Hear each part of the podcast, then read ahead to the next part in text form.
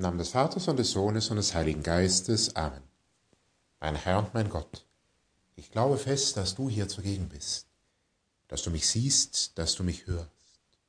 Ich bete dich in tiefer Ehrfurcht an. Ich bitte dich um Verzeihung für meine Sünden und um die Gnade, diese Zeit des Gebetes so zu halten, dass sie mir Frucht bringt. Maria, meine unbefleckte Mutter, heiliger Josef, mein Vater und Herr, mein Schutzengel, bittet für mich. In Antiochia nannte man die Jünger zum ersten Mal Christen, berichtet uns die Apostelgeschichte, als Abschluss des Berichtes über eine feste Gemeinschaft an diesem Ort, einer der wichtigsten Städte des römischen Reiches. Bis dahin hatten sich die Jünger darauf beschränkt, aktiv das Wort nur den Juden zu verkündigen, den Griechen und den anderen Heiden hingegen nur dann, wenn diese selbst auf die Jünger zukamen. In Antiochia wird die kleine Gemeinschaft universal. Hier gelangt das zur Blüte, was Jesus den Jüngern aufgetragen hat. Geht hinaus in die ganze Welt und verkündet das Evangelium allen Geschöpfen.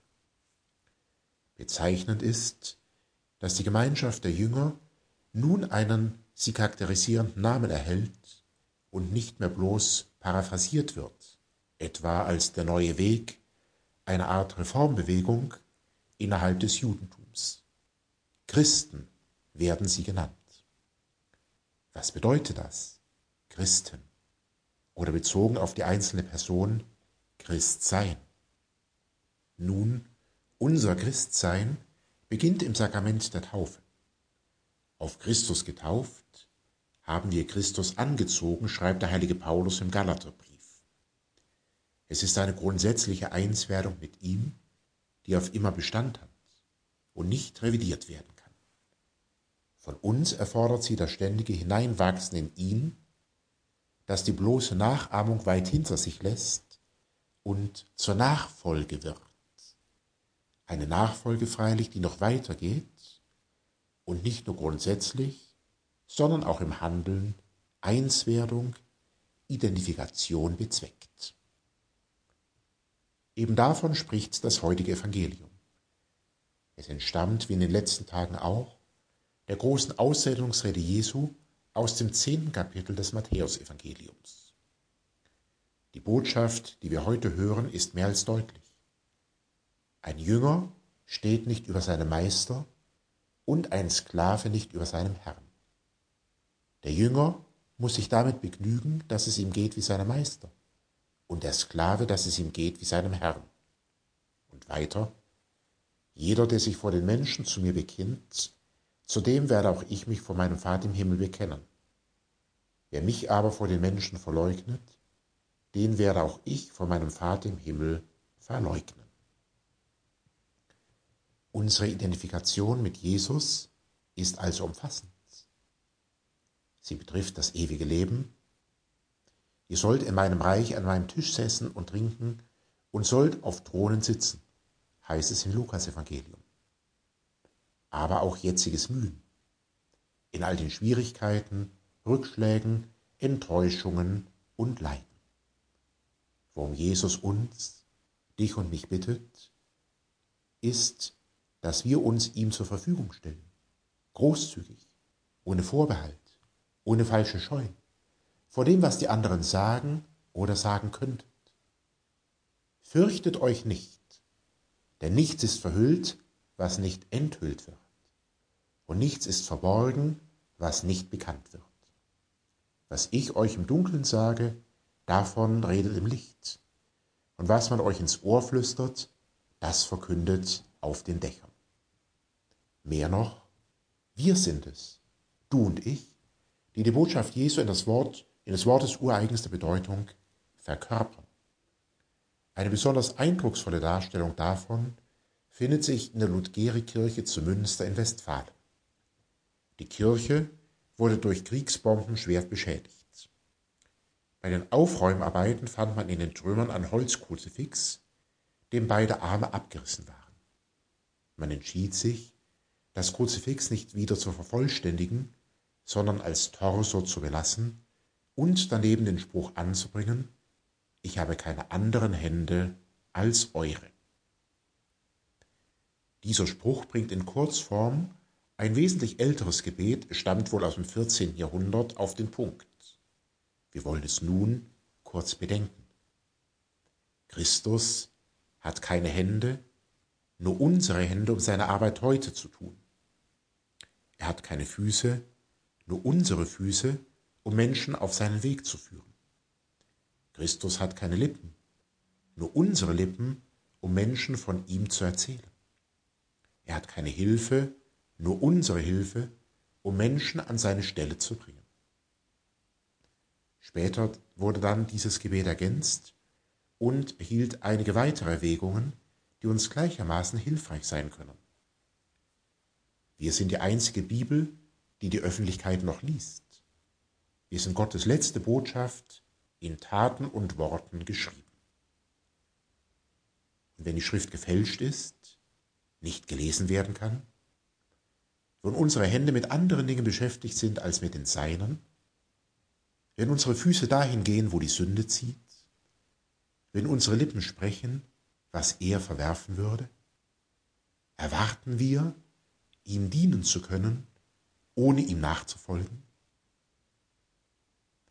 Das sich abwenden von einer Botschaft, Herr, sehen wir doch auch in unseren Tagen in so vielerlei Gestalt und bei so vielem. Genau davor warnst du uns im heutigen Evangelium. Es ist eben jenes, dich vor den Menschen verleugnen. Weil uns deine Botschaft mit ihren Anforderungen zu hart oder zu unbequem erscheinen will. Weil andere über uns lachen und spotten, uns für nicht auf der Höhe der Zeit halten. Doch was immer auch das Motiv sein mag, der heilige Paulus hat schon im Galaterbrief sehr deutliche Worte gefunden. Wer euch ein anderes Evangelium verkündet, im Widerspruch zu dem, das ihr angenommen habt, er sei verflucht. Geht es mir denn um die Zustimmung der Menschen oder geht es mir um Gott? Suche ich etwa Menschen zu gefallen? Wollte ich den Menschen gefallen, dann wäre ich kein Knecht Christi. Paulus stellt uns, dir und mir, die alles entscheidende Frage. Geht es mir um Gott? Will ich ihm nachfolgen, eins werden mit ihm? Oder suche ich den ohnehin flüchtigen Beifall der Menschen? Täuschen wir uns nicht, die listige Frage der Schlange im Paradies, hat Gott wirklich gesagt, wird auch heute vielfältig variiert. Und es sind beileibe nicht nur Einzelstimmen, die uns heute zuflüstern. So kann man das doch heute nicht mehr sehen. Das versteht doch keiner mehr. Das entspricht aber nicht den neuesten Erkenntnissen der Humanwissenschaft und so weiter. Herr, wir wollen dir folgen. Hilf uns, das aufzunehmen, was du uns ins Ohr flüsterst. Und gib uns den Mut, dies getreu zu verkünden, von den Dächern, so dass man es hören kann, vernehmbar, nicht leise treterisch. Sehr treffend hat es der damalige Kardinal Josef Ratzinger in seiner Kreuzwegbetrachtung im Jahre 2005 formuliert. Die Halbherzigkeit, die Menschenfurcht, gibt dem Bösen die Macht. Der Heilige widersteht dem Bösen, indem er unzweideutig, ohne Wenn und Aber, das Gute verkündet. Genauso bezeugt er auch wahre, authentische Liebe. Sie besteht ja nicht darin, andere in ihren Fehlern und Irrtümern auch noch zu bestärken, geschweige denn, sie mit biblisch oder theologisch klingenden Argumenten zu rechtfertigen. Wahre Liebe ist das geduldige und beharrliche Erklären und Korrigieren, nicht selten berufst du, Herr, Menschen zu deinem Dienst in deiner Nachfolge, die selbst den Weg der Umkehr und der Bekehrung gegangen sind. Sie können auch uns ermutigen. Empfehlen wir uns am Ende unseres Gebetes dem Heiligen, der für heute im römischen Generalkalender verzeichnet ist, dem heiligen Augustinus Zhao Rong. Er war in der zweiten Hälfte des 18. Jahrhunderts Soldat in der kaiserlichen Armee Chinas und hatte den Auftrag, christliche Gefangene nach Peking zu überführen. Beeindruckt von ihrer Glaubenstreue bekehrte er sich selbst zum Christentum und wurde später Priester. 1815 starb er als Märtyrer. Möge sein Beispiel uns anspornen, uns immer wieder neu von Christus ansprechen zu lassen und ihn unseren Freunden, Kollegen, Bekannten treu zu verkünden. Ich danke dir, mein Gott, für die guten Vorsätze, Regungen und Eingebungen, die du in dieser Betrachtung geschenkt hast. Ich bitte dich um deine Hilfe, sie zu verwirklichen. Maria, meine unbefleckte Mutter, heiliger Josef, mein Vater und Herr, mein Schutzengel, bittet für mich.